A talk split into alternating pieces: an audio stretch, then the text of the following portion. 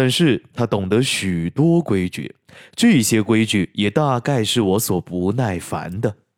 一年中最高兴的时节，自然要数除夕了。辞岁之后，从长辈那儿得到的压岁钱，红纸包着放在枕边，只要过一宵，便可以随意使用。睡在枕上，看着红包，想着明天买来的小鼓、刀枪、泥人、糖菩萨。然而他进来，又将一个福局放在床头了。哥儿，你好好记住，他极其郑重地说：“明天是正月初一。”清早一睁开眼睛，第一句话就得对我说：“阿玛，恭喜恭喜！”记得吗？你要记着，这是一年的运气的事情，不许说别的话。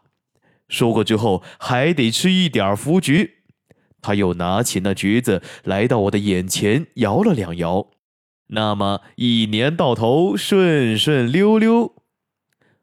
梦里也记得元旦的。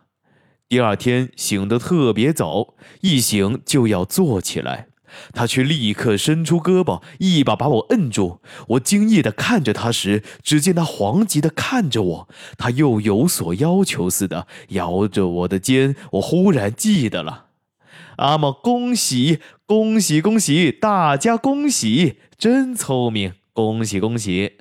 他于是十分喜欢似的笑将起来。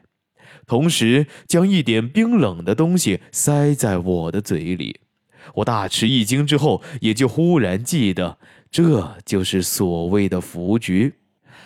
元旦避头的磨难也总算是受完了，可以下床去玩耍。他教给我的道理还很多，例如说人死了不该说死掉，必须说老掉了；死了人生了孩子的屋子里不应该走进去。饭粒掉在地上，必须捡起来，最好是吃下去。晒裤子用的竹竿底下是万万不可钻过去的。